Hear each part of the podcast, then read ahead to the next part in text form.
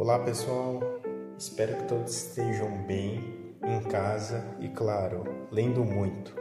Meu nome é Vinícius Lely, sou auxiliar de biblioteca lá da Fábrica de Cultura Cidade Tiradentes e no podcast de hoje teremos uma leitura mediada do livro A Criança Mais Velha do Mundo, escrita por Marcelo Romagnoli com ilustrações de Camila Carrossini. Vamos lá?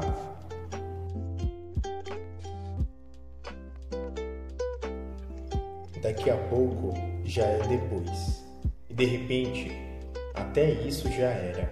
Então, antes que tudo passe, essa história é para lembrar que o mais divertido é estar no mundo e estar agora.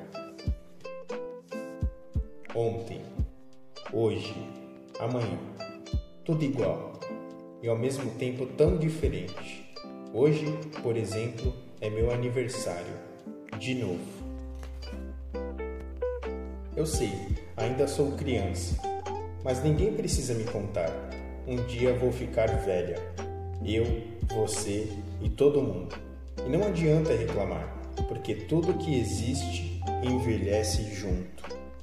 Envelhecer é o mesmo que viajar de trem. Cada ano é uma paisagem nova na janelinha. Quanto mais paisagem a gente vê, mais velhinho fica e começa a saber de muita coisa. Começa a saber que envelhecer é tão divertido como brincar no escuro e não ter medo, que é tão gostoso como nascer e não chorar, que é como ter sono e poder dormir sem dor.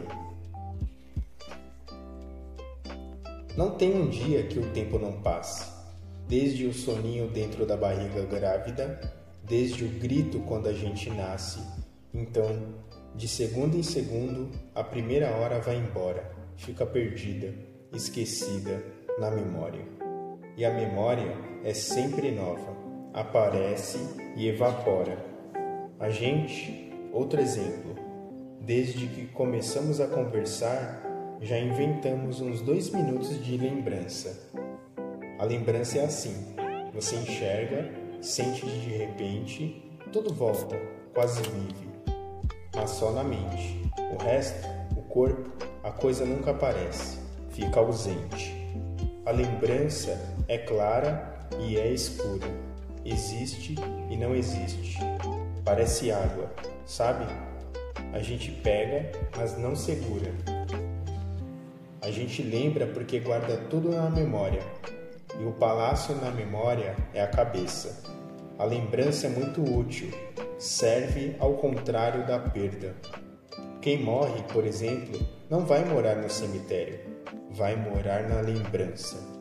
Eu não me lembro de quando fui velha, mas me lembro de quando chorava, talvez porque ainda chore. Como o tempo voa, disse uma vez um passarinho, e já era terça. Eu gosto muito das terças-feiras. Elas vêm depois das segundas e antes das quartas. E sempre foi assim. Ontem, hoje, amanhã, sempre assim. Mas parece que ultimamente o relógio anda meio impaciente. Hoje a semana começa e já é terça. Quarta não lembro se choveu. Na quinta colhi alface. Sexta nem vi. Sábado não chegou. Domingo dormi. Segunda foi ontem e hoje vou num aniversário. Aniversário não espera, atrasa a hora, mas não atrasa o dia, e acontece para lembrar que de repente já passou um ano. De repente? Mas calma, ninguém fica velho de repente, vai ficando, aniversário atrás de aniversário, cada ano um encontro, cada dia um presente, até o fim. Ontem já teve um fim, mas sobre isso eu não falo. Sinceramente, eu não tenho tempo de falar sobre o fim. De começo, sim, eu falo. O começo de tudo é beber. Todo mundo que não é já foi beber. Minha mãe já foi, minha avó faz tempo que foi, antes de vários ontens, desde que tudo começou. O começo de tudo é quando a gente chora, e todo dia é o começo de tudo. O bebê, quando nasce, chora de alegria, chora porque tudo começou, porque virou gente. Às vezes, a gente chora de alegria, sabia? Hoje é meu aniversário. Ontem, hoje, amanhã. Prefiro diferente e sempre o mesmo, contando que tenha parabéns. E quanto tempo ainda falta? perguntou o relógio. Um segundo, respondeu o ponteiro. A única certeza que a gente tem é de que o amanhã é sempre depois de um segundo. E com um segundo passa.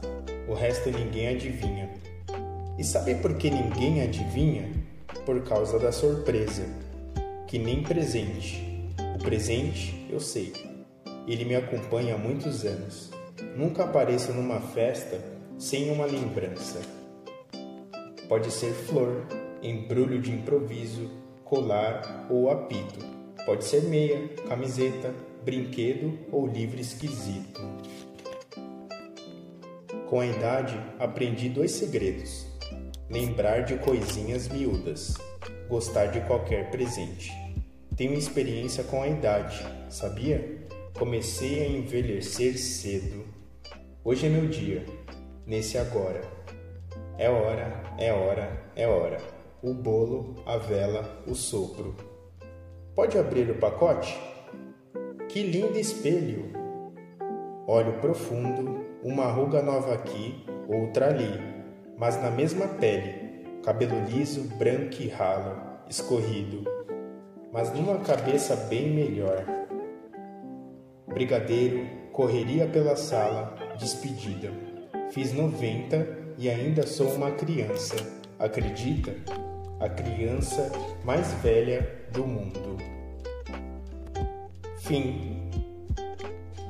Espero que tenham gostado da história A Criança Mais Velha do Mundo. Tchau, tchau.